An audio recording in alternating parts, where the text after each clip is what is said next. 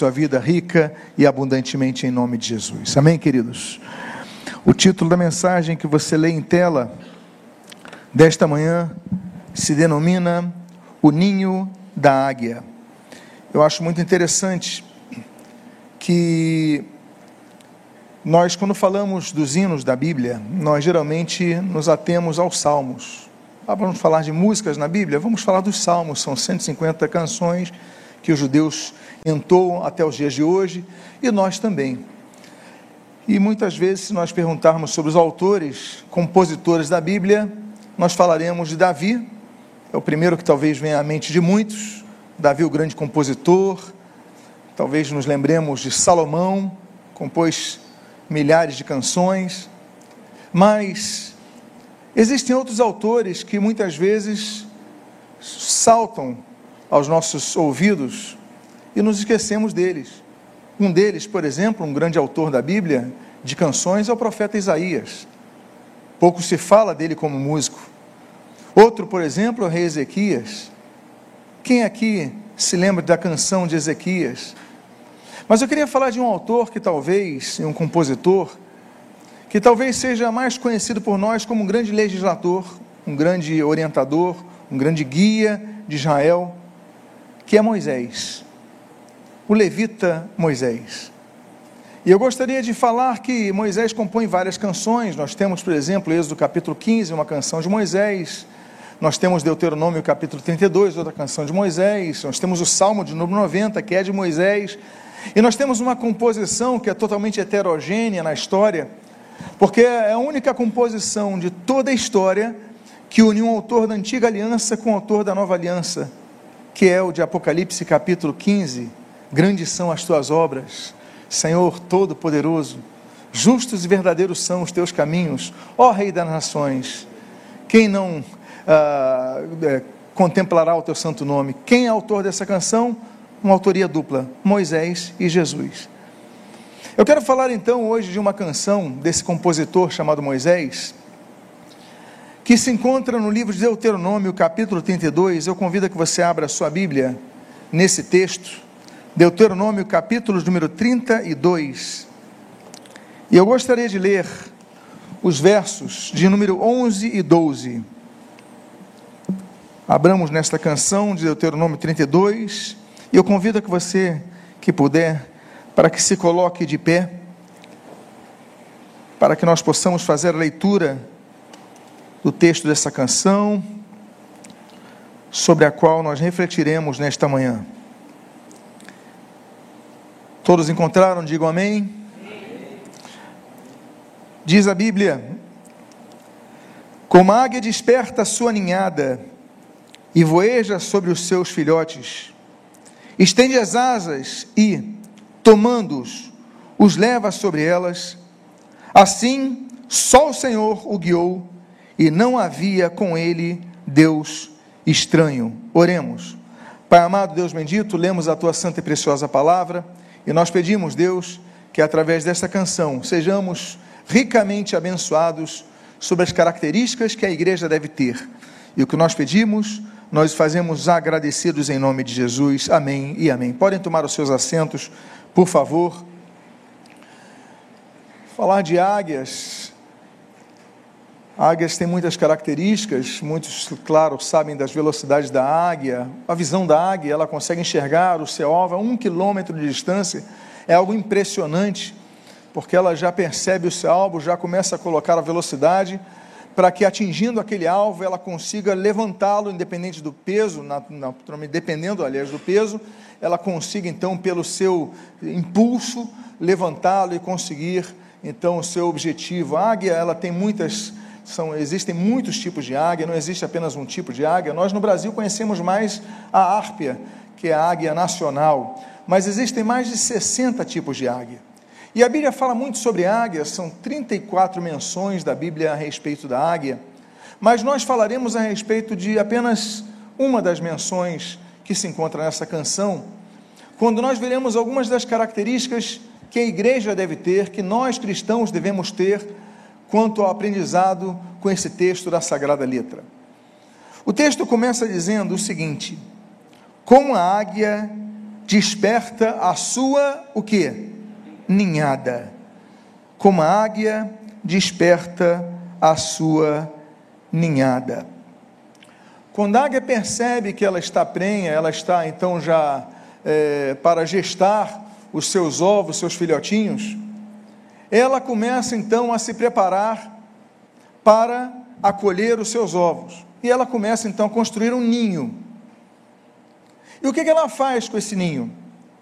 Ela simplesmente ela pega então galhos, ela pega palha, ela pega enfim algumas alguns alguns ramos e ela pega no chão ou pega de algumas árvores ali nota que estão caídas ali e começa então a pegar e ela começa a montar o seu ninho na relva, na própria grama, ou ela começa a levantar voo e colocar o seu ninho, construir o seu ninho numa altura bem, bem elevada de uma árvore, talvez até numa fenda de uma montanha. Como é que ela faz? Ela constrói embaixo ou ela procura construir no mais alto possível? O mais alto possível. Por que, que ela faz isso? Ela faz isso por uma questão de segurança. A águia, ela podia, seria muito mais confortável para a águia, ela pegar o galho aqui e começar a construir aqui no chão. Ela começar a pegar, juntar e vai juntando, vai juntando e pronto, mas não. Ela procura o caminho mais distante. Por quê? Por causa da segurança. Amados irmãos, existe uma coisa que ninguém está é, isento, que são as tentações. O Senhor Jesus foi tentado em todas as coisas, mas venceu. Nós somos tentados em todas as coisas, mas devemos vencê-las. Lidamos com as tentações todos os dias. Martim Lutero, o reformador, quando estava ali no castelo de Wartburg, ali no século XVI, escondido, ele sempre, quando acordava, ele falava três palavras em latim. Ele, ele dizia: oratio, meditatio e tentatio. Três expressões, três palavras em latim. Oratio, meditatio, tentatio. Ele primeiro dizia o seguinte: olha, a primeira coisa que eu vou fazer ao acordar é orar. Eu não posso começar o meu dia sem oração. Primeira coisa que ele fazia. Depois ele iria para meditatio. Bom, agora que eu já orei, eu vou meditar nas sagradas letras, eu vou meditar nas escrituras, eu vou me alimentar. E depois ele falava a terceira palavra, que era tentátil. Bom, e agora que eu já orei e que eu já li a Bíblia, agora eu vou enfrentar a tentação. Nós aprendemos com a águia que, apesar da segurança que ela tem em si, da força que ela tem em si, da velocidade que ela tem em si, da visão que ela tem para olhar os seus filhotinhos, ainda assim, ela devia agir com prudência para montar o seu ninho na mais elevada altura. Por quê? Porque ficaria o mais distante possível dos predadores, ficaria o mais distante possível do perigo. Eu já citei esse exemplo sobre a rainha da Inglaterra, e conta-se uma história que há muitos anos, antes do período dos carros, morreu o cocheiro real, o condutor da carruagem da rainha da Inglaterra. E o parlamento então se reúne para ver aqui quem vai ser a pessoa de confiança e com habilidade suficiente para guiar a rainha.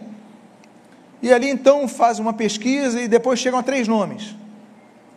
E chegam os três nomes e vai uma comissão então para fazer uma entrevista com os três sobre as suas habilidades. E a pergunta era a mesma para os três candidatos que são entrevistados separadamente.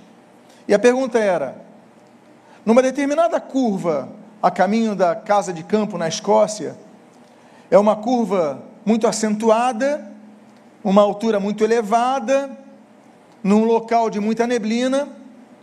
Qual é a distância que você garante a carruagem, dirigir essa carruagem do precipício? Qual é a distância que você garante a carruagem de Nossa Rainha? E o primeiro entrevistado, ele disse o seguinte: Olha, eu garanto a distância de 10 centímetros que eu consigo conduzir a carruagem sem a rainha cair. Eles ficam impressionados com a destreza daquele homem. Afinal de contas, guiar numa curva, na montanha, com neblina a 10 centímetros da distância, eles ficam, olhem, estamos impressionados, muito bem, chamam o segundo candidato. E o segundo candidato a cocheiro, ele vai lá e ele diz assim: Não, eu sei que é uma curva acentuada, mas eu garanto a segurança de nossa rainha a um centímetro de distância. As pessoas ficam então mais impressionadas ainda. Como é que poderia alguém ter tanta habilidade assim para garantir a segurança de nossa rainha a um centímetro? Outros diziam dez, ficaram impressionados, e esse diz a um. Até que chamam um terceiro candidato. E o terceiro candidato, então, ele chega e eles disseram: Olha, nós tivemos um candidato que disse que garante a segurança de nossa rainha a 10 centímetros do precipício. O segundo candidato disse que garante a segurança dela a 1 centímetro. E o senhor garante a segurança da nossa rainha a qual distância? Ele pensou, olhou para aquela comissão e falou: Olha, eu garanto a segurança da nossa rainha a um metro de distância. Um metro, mas o outro disse 10 centímetros, o outro diz um centímetro, e você diz um metro, é um metro de distância. E no final, então, aquele, aquela comissão se reúne e definem contratar aquele que disse que a distância deveria ser de um metro de distância. Por quê? Porque ele foi prudente e não arriscar a rainha por causa do seu ego, por causa da sua confiança exacerbada. Amados irmãos, muitas vezes nós estamos com uma distância, uma margem muito, muito próxima ao perigo, estamos numa margem muito próxima ao, à, à tentação, Estamos muitas vezes a um clique, a um site da tentação. Estamos muitas vezes a uma resposta, a, uma, a, a, uma, a, um argumento que nos trazem que pode nos levar a perder coisas, a incendiar aquilo que nós construímos, a destruir a nossa vida. E nós devemos nessa hora nos lembrar da presença do Espírito Santo, devemos lembrar daquilo que ele coloca em nós, chamado domínio próprio. Devemos lembrar que a Bíblia diz que não nos sobrevém tentação além da qual nós possamos resistir, e nós devemos então exercer o nosso domínio próprio. Nós não podemos então chegar à margem, não podemos dar espaço, lugar à tentação, não de, devemos dar lugar ao mal se aproximar demais de nós. Nós devemos nos afastar disso, de todo mal. A ninhada, ela vai ser gestada, ela vai ser gerada, ela vai, vão nascer os filhotes. Mas apesar da força da águia, da destreza da águia, da velocidade da águia, da visão da águia, ela constrói o seu ninho no lugar mais distante. Nós devemos saber que quando o mal vier, nós temos a quem pedir ajuda. A Bíblia diz, por exemplo, lá no livro de Jeremias, capítulo 17, que o Senhor é refúgio no tempo do dia mau. A Bíblia diz, no livro de Naum, capítulo 1, que o Senhor é refúgio no tempo de angústia. A Bíblia diz, no Salmo de número 9, que o Senhor é refúgio no tempo dos problemas. Então, quando vierem os problemas, quando você for assaltado na tentação, quando você for assaltado com muitas questões que é ao seu redor, e você estiver desanimando da sua fé, desistindo da sua fé, fraquejando a sua fé, peça ao Senhor, porque Ele é o teu refúgio, e como diz o Salmo 46, é o nosso refúgio e fortaleza, socorro bem presente no meio da tribulação. É por isso que nós temos a canção de Davi lá em 2 Crônicas, capítulo 22 quando ele diz que o Senhor é refúgio e escudo. Ele, então, é aquele que nos refugiamos, que nos escudamos contra as setas do maligno.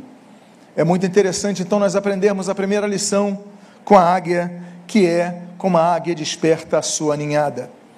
Existe uma segunda lição que nós aprendemos com a águia, e essa segunda lição tem o mesmo texto, que diz: como a águia desperta a sua e eu volto a reforçar a palavra ninhada. Por que, que eu volto a reforçar a palavra ninhada? Por que, que eu volto a enfatizar o ninho da águia? Porque para ela construir num local elevado, seja no topo, na, na, na, no, no, no topo de uma árvore, seja numa fenda de uma montanha, para ela construir ali, ela precisa de fazer algo, ela precisa de ter algumas características e elas são esforço e perseverança. Ela vai, ela pega, então ela desce, ela pega o galho, ela pega os galhos, ela sobe naquela montanha, naquela fenda e vai construindo.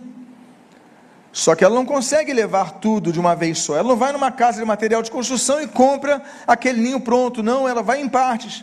E ela sobe e coloca ali Aí ela tem que se esforçar para descer novamente, pegar os galhos, subir de novo e colocar ali novamente os seus galhos. E ela vai subindo e descendo.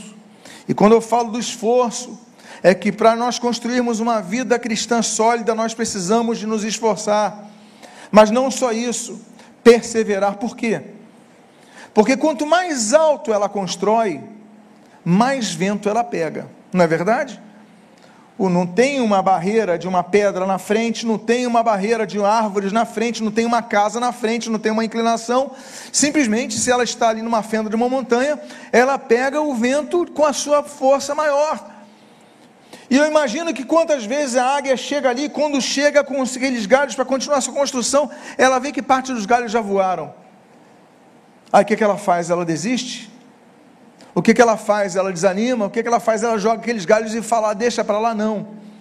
Ela vai, coloca os galhos no lugar, repõe o que saiu e volta, desce, pega, sobe, desce, sobe, desce, até o momento que os seus galhos estão prontos. A paciência nunca foi uma virtude natural da humanidade. Nós já nascemos impacientes, já precisamos do leite materno, já choramos por ele, já crescemos com impaciência. E a Bíblia diz então: Esperei com paciência no Senhor, Salmo 40, e ele se inclinou para mim e ouviu a minha voz. Muitas vezes, o que nós precisamos ter é paciência, porque nós vamos construindo a nossa vida cristã e nós vamos pegando aqueles galhos, aprendendo com aquela águia e vai colocando o galho, mas o que acontece? Quando voltamos, nem tudo aquilo está construído. Nós saímos de um culto animados, renovados, fortalecidos pela palavra, e quando chega a segunda-feira, chega uma chateação, tem um desentendimento no lar, tem um problema no trabalho, tem uma conta atrasada, tem algo que tira a sua paciência, tem algo que lhe traz ansiedade, tem algo que lhe tira a paz. E você que viveu um domingo tão maravilhoso, um domingo tão renovador, você vai e você nota que aquele, aquele ninho que estava quase completo já está precisando de coisas. E o que você faz? Você desiste? Você aguarda o próximo culto para poder renovar suas forças? Não. Você tem que fazer como a águia, tem que aprender como ela, que ela vai, ela nota então que está faltando alguma coisa e fala: Senhor, me ajuda, me dá forças, porque eu vou precisar descer novamente para buscar mais galhos, subir novamente para repor os galhos que se perderam. Nós aprendemos com ela a perseverança, porque perseverar a Bíblia diz já em Marcos capítulo 13: Sereis odiados por causa do meu nome, mas aquele que perseverar até o fim, esse será salvo. No capítulo escatológico de Lucas capítulo 21, que ecoa ali Mateus capítulo 14, que ecoa Marcos capítulo 13, ele fala: Na perseverança que salvareis a vossa alma. Nós devemos, meus amados irmãos, perseverar. Não é porque o galho, alguns galhos estão faltando depois de você ter colocado no lugar não é porque você começou a tua semana com propósitos, com metas, com objetivos, com alvos, e você já no meio da semana viu que já não conseguiu alcançá-los, é que você vai desistir, não. Volte, peça ao Senhor que eu seja como aquela águia e que eu volte a buscar os galhos e repô-los. E essa é a segunda lição que nós aprendemos com o ninho da águia. Existe uma terceira lição que nós aprendemos com o ninho da águia, o mesmo versículo, a mesma parte do versículo 11. Eu ainda estou na primeira parte dele, a Bíblia diz: Como a águia desperta a sua ninhada.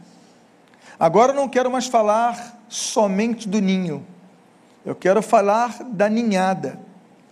O ser humano ele demora na sua gestação nove meses para que nasça a criança, geralmente nasce uma por cada vez. Claro que existem gêmeos, existem trigêmeos, mas o percentual vai diminuindo. O normal é um a cada nove meses. No caso das águias, a gestação da águia dura 35 dias, e geralmente o padrão das águias é colocar três ovos. O que mais chama atenção é que a águia, quando ela então sente que está prenha, ela já está para gestar, ela começa a preparar o seu ninho, e ela começa a preparar o seu ninho para abrigar três ovos. Esse é o tamanho base do ninho da águia. Para agrupar ali três ovos. Ela não fez faculdade de arquitetura para preparar o ninho. Ela não estudou engenharia para saber o cálculo estrutural, estrutural para abrigar três ovos. Mas uma inteligência que lhe foi colocada pelo Senhor faz com que ela consiga prever, entender quantos, eh, quantos é, ovos terá, e ela vai preparar aquele ninho daquele exato tamanho. Meus amados irmãos, quando nascem, aqueles ovos estão ali juntinhos, e quando eles abrem-se, eles ficam juntinhos uns aos outros. O que, que nós aprendemos com a águia? O que, que nós aprendemos com essa inteligência da águia ao construir o seu ninho para três filhotes na sua média? Nós aprendemos, meus amados irmãos, sobre a importância que existe na igreja para que congreguemos, para que estejamos juntos uns aos outros. Eu digo para vocês, quando aqueles filhotinhos nascem, eles nascem num local alto. E geralmente, quanto mais alto eles estão, mais frio eles têm. Num período de inverno, num período de vendaval, num período, quando, enfim. E muitas vezes a águia não está ali, eles então ali nascem daqueles ovos, naqueles ovos ele tem o calor, naqueles ovos eles têm o calor, eles têm, eles têm o conforto, mas quando eles precisam abrir, eles abrem, eles deparam com duas grandes experiências que para eles são terríveis até se acostumarem: a luminosidade e o frio. Coisas que eles não tinham dentro do ovo. Então eles nascem, eles começam a tremer, e muitas vezes a águia não está em cima deles para abrigá-los com a sua águia, muitas vezes a águia não está em cima com as suas asas para abrigá-los com as suas penas, para confortá-los, para abrigá-los do frio, do vento. E eles começam a tremer, mas eles descobrem uma coisa. Eles descobrem que quando começam a se unir uns aos outros, o calor que tem num vai passando para o outro, eles começam então a se juntar e assim unidos eles vencem o frio. Nós aprendemos sobre a comunhão, meus amados irmãos, que é bom e agradável, como diz ali o Salmo 133. O autor Joanino, o apóstolo João, 1 João capítulo 1, versículo 7, diz: Olha, se andarmos na luz, como Ele está na luz, nós mantemos comunhão uns com os outros e o sangue de Jesus, seu Filho, nos purifica de todo pecado. Nós mantemos comunhão uns com os outros. É por isso que a Bíblia diz ali em 1 Coríntios capítulo 12 que nós somos membros uns dos outros. Somos corpo de Cristo. Nós devemos estar unidos. Amados irmãos, quando nós estamos unidos, o calor de um aquece o outro. Quando nós estamos distantes, estamos sozinhos, nos sentimos, nós nos sentimos não, nós ficamos mais vulneráveis. Mas quando nós estamos um com o outro, é como um cordão de três dobras. Nós nos fortalecemos uns aos outros e vamos orando uns pelos outros, vamos cobrindo uns aos outros, vamos ajudando um aos outros, é, orientando um ao outro, alertando um ao outro. Sim, porque o alerta, a exortação, a admoestação fazem parte da caminhada cristã. A disciplina, a orientação com, com, com vigor, faz parte de uma atitude de amor. Então, meus amados irmãos, nós aprendemos, e essa é a terceira característica que nós aprendemos com o ninho da águia, a importância de estarmos unidos uns com os outros. Existe uma quarta característica que nós aprendemos, uma quarta lição que nós aprendemos com o ninho das águias, e eu ainda continuo nessa mesma parte do versículo número 11 dessa canção. Quando diz: Como a águia desperta a sua ninhada. O meu foco agora não vai na ninhada em si, mas vai no despertar. Como a águia desperta a sua ninhada. Imaginemos então o nascimento daqueles, daquelas, daqueles filhotes, daqueles três filhotinhos, e a águia então tem que sair para buscar uma coisa para os filhotes. O que, que os filhotes precisam? Precisam comer. E a, água, a águia ela então vai vai buscar o alimento e tal, e aqueles filhotinhos estão ali frio, com frio, tremendo naquele vento, com aquela luz, e eles estão cansados, eles estão fragilizados, eles estão vulneráveis, e eles começam a se unir, mas o que acontece? Vem a fraqueza, a fraqueza vem, e eles começam a dormir. E muitas vezes fracos, se não comerem, será o sono fatal da vida daquelas avezinhas. Mas o texto diz: como a águia desperta a sua ninhada.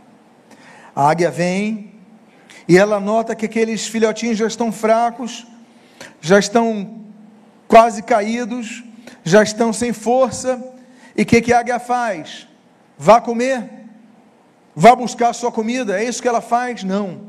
Como a águia desperta a sua ninhada.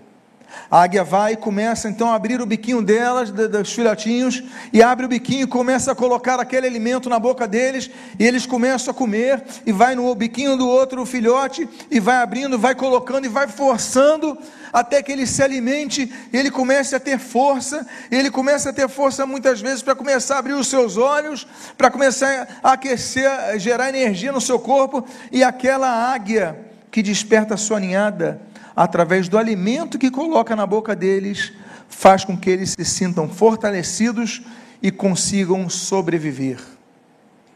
Nós aprendemos que a igreja tem a função de despertar a ninhada.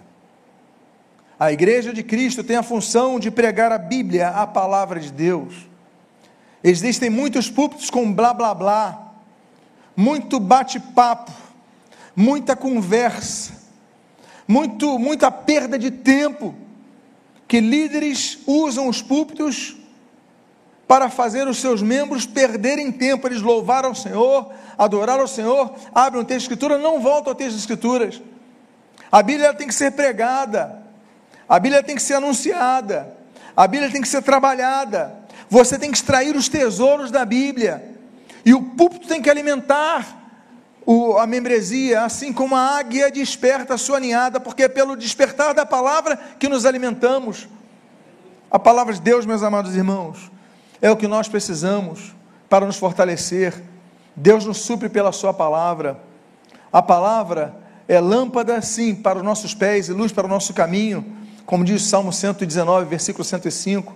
Nós devemos então olhar, observar mas isso quando nós temos força para ver, alimentados pela palavra. Mas o púlpito apenas não deve ser um local que vai alimentar a palavra.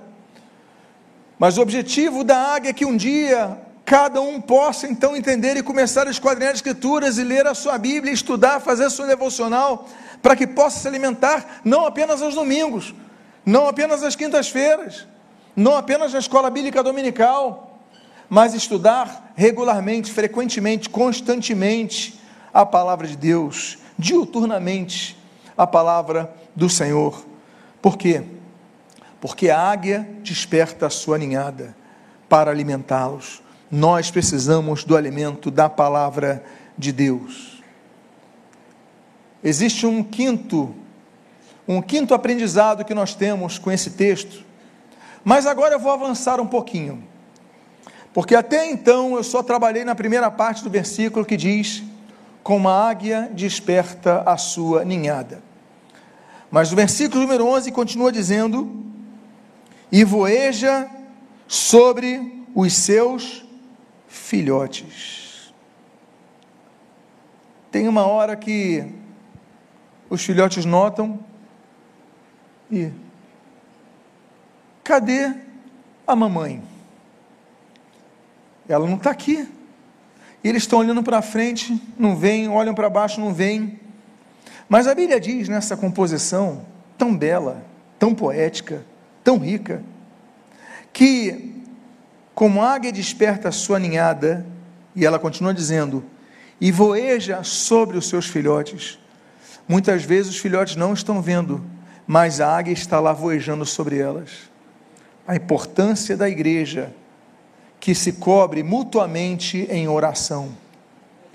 A águia voa numa altura tão elevada e enxerga tão bem que muitas vezes ela está numa altura tão grande que a águiazinha, aquela, aquele filhotinho não está enxergando, ele olha para cima, não vê nada, mas lá em cima, se ela observasse aquele um pontozinho no céu, está ao redor dela uma águia cobrindo elas. A cobertura de oração, meus amados irmãos, o poder da intercessão que existe na igreja. A igreja é um local onde nós devemos interceder uns pelos outros, não é isso que diz Tiago capítulo 5? Orai uns pelos outros o pastor ora pela sua liderança, o pastor ora pela sua membresia, mas a liderança ora pelos seus liderados, o líder de grupo de vida ora pelo líder de grupo de vida, o líder do louvor ora pelo, pelos seus liderados no louvor, pelo pessoal do som, os professores da escola dominical oram pelos seus alunos, os professores do departamento infantil oram pelas suas crianças. Não é assim que nós devemos fazer, cobrindo uns aos outros em oração? A intercessão, meus amados, é fundamental. Abraão, Gênesis capítulo 18, intercedeu por Ló. Ele não orava apenas por si, orava por Ló. A Bíblia diz em Jó capítulo 42, versículo 10, que Deus mudou a sorte de Jó enquanto ele orava pelos seus amigos. Jó não orava apenas pelas suas mazelas, orava pelos seus amigos.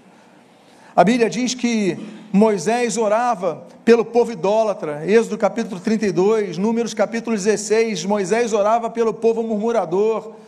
A Bíblia diz em Esther, capítulo 1, que orava pelo seu povo. Neemias, capítulo 1, diz que Neemias orava pelo seu povo. A Bíblia usa muitos exemplos de intercessão. Estevão, Atos capítulo 7, orava por, aqueles que o apedrejavam. Nós devemos fazer aquilo que está em Tiago, já citei aqui, Tiago 5, orar uns pelos outros. É água, a águia voejando sobre os seus filhotes são os que exercem autoridade ou exercem alguma função acima uh, de seus liderados. Então, volto a dizer: um professor de escola dominical abençoa meus alunos, abençoa a aula de hoje. Um professor de criança abençoa as crianças hoje. E que nós possamos estar cobrindo uns aos outros, assim como pais oram pelos seus filhos, assim como nós devemos então nos cobrir em oração, voejando sobre os nossos filhotes. Assim como a águia desperta a sua ninhada e voeja sobre seus filhotes. Agora nós vamos para o sexto aprendizado sobre a águia e o seu ninho. Ela diz no versículo número 11: Estende as suas asas e, tomando-os, os leva sobre elas. É muito bom ficar no ninho. É muito bom você ficar ali, porque depois que você se acostuma, já pegou a dica do calor, vem um alimento colocado na sua boca, está tudo ótimo para os filhotes. Mas chega um dia que a águia, a mãe, ela nota que nas asas das suas águiazinhas começam a crescer as plumagens, elas começam a ter penas. E de repente, em determinado momento, Aquela águia voa, ela pousa naquele, naquele, naquele ninho e olha para um filhotinho. O filhotinho olha para sua mãe e de repente aquela, ela pega com a sua garra e começa a voar. E de repente ela pega na sua garra, coloca na sua asa, começa a voar. E aquele filhotinho que nunca saiu do ninho começa a ficar desesperado que está acontecendo? Que movimento é esse? Que velocidade é essa? E a águia começa a pegar mais altura, começa a pegar mais velocidade. E eu fico imaginando que aquelas garrinhas daquele filhotinho ficam a, a, apertando a asa de sua mãe, até o momento que a sua mãe chega, faz um loop e de repente começa a cair aquele filhotinho a céu aberto. Começa a cair e ele começa a fazer uma coisa. Que coisa ele começa a fazer no seu desespero? Abater as suas asas. Só que ele não tem força, ele não tem habilidade, ele não tem conhecimento, ele não tem, enfim, o costume, e ele não consegue, e quando ele está quase caindo, o que, que a águia faz? Ela vem e pega ele novamente e coloca no ninho. Eu entendo que se aquela águiazinha não morreu do coração, ela está apta para continuar a viver. Ela descansa, a águia mãe alimenta novamente. Está recuperado? Tu, Ainda bem que eu parei, então tá bom, vamos de novo. E vai novamente. E acontece uma, duas, três. Até um dia que naquele desespero já não é tão desespero, porque ela já prevê, ela já sabe o que a sua mãe vai fazer. Ela começa a bater as águas, mas algo acontece. Ela consegue se equilibrar no ar. E ela consegue começar a voar sozinha. O texto diz: estende as asas e tomando-os, os leva sobre elas. Nós aprendemos que nós precisamos aprender a bater as nossas asas e voar sozinhos. Por que, que eu digo isso? Porque tem muito cristão que cresce toda uma vida dentro da igreja, mas nunca quer bater as suas asas, só quer receber a comidinha mastigada da sua mamãe. Ouvem a palavra, mas não querem exercer a sua fé na segunda-feira, não exercem a fé na terça-feira, não exercem a fé a quarta-feira, não leem a Bíblia, não oram, não repreendem, eles simplesmente vão deixando que próximo domingo a águia vem e vai colocar alimentos. E outra coisa, é o perigo da dependência que muitos têm de ficarem hiperdependentes de seus pastores. Amados irmãos, os pastores podem ser pais espirituais de muitos, mas não são donos de ninguém. O rebanho é de Jesus Cristo. O rebanho não é meu, eu cuido do rebanho que é do meu Senhor, que Ele me confiou. Cada igreja tem um pastor, tem uma liderança, mas as ovelhas são de Cristo. E o meu objetivo é fazer com que cada ovelha não fique dependente de mim. Não fique dependente, uma coisa é ser discípulo de alguém, outra coisa é entender aquilo que Paulo fala em 1 Coríntios capítulo 11, versículo 1, sejam meus imitadores como eu sou de Cristo, apontando para Cristo. As águias têm que voar, vocês têm que voar. Eu não estarei do seu lado na segunda-feira, na terça ou na quarta, mas vocês vão ser vencedores todos os dias, independentemente da presença de A, B ou C. Por quê? Porque o objetivo da águia é fazer com que as suas águiazinhas possam voar sozinhas. Seria muito egoísmo da parte da águia mãe ficar a vida inteira colocando alimento no ninho. E a última lição que nós aprendemos sobre o ninho da águia está no versículo 12. Nós lemos até agora o 11 e nós encerramos agora com 12. Quando diz: Assim, só o Senhor o guiou, e não havia com ele Deus estranho. Nós devemos, claro que podemos ser conduzidos pelos profetas, como diz ali, segundo Reis capítulo 3, claro que podemos ser conduzidos, uh, devemos ser conduzidos pelas escrituras sagradas, como diz a palavra de Deus no Salmo 119, mas nós devemos sumamente olhar para o autor e consumador de nossa fé, como descreve os Hebreus, nós devemos olhar firmemente para a coluna de fogo durante a noite e a coluna de fumaça durante o dia, como diz é, Êxodo capítulo 13. Nós devemos, meus amados irmãos, estar sempre guiados pelo Espírito Santo de Deus, porque ele guia os que são filhos de Deus, como diz Romanos capítulo 8. O texto finaliza dizendo: Assim como a águia, assim o Senhor o guiou e não havia com ele Deus estranho. Nós aprendemos tantas lições com a águia. Eu gostaria de encerrar então, na minha conclusão, com um dos versículos mais marcantes na vida de tantos, se não de todos que leem esse texto, que diz Isaías capítulo 40, versículo 31, mas os que esperam no Senhor, olha a espera, renovam as suas forças, sobem com asas como águias, correm e não se cansam, caminham e não se fatigam. Convido você a ficar de pé nesse momento.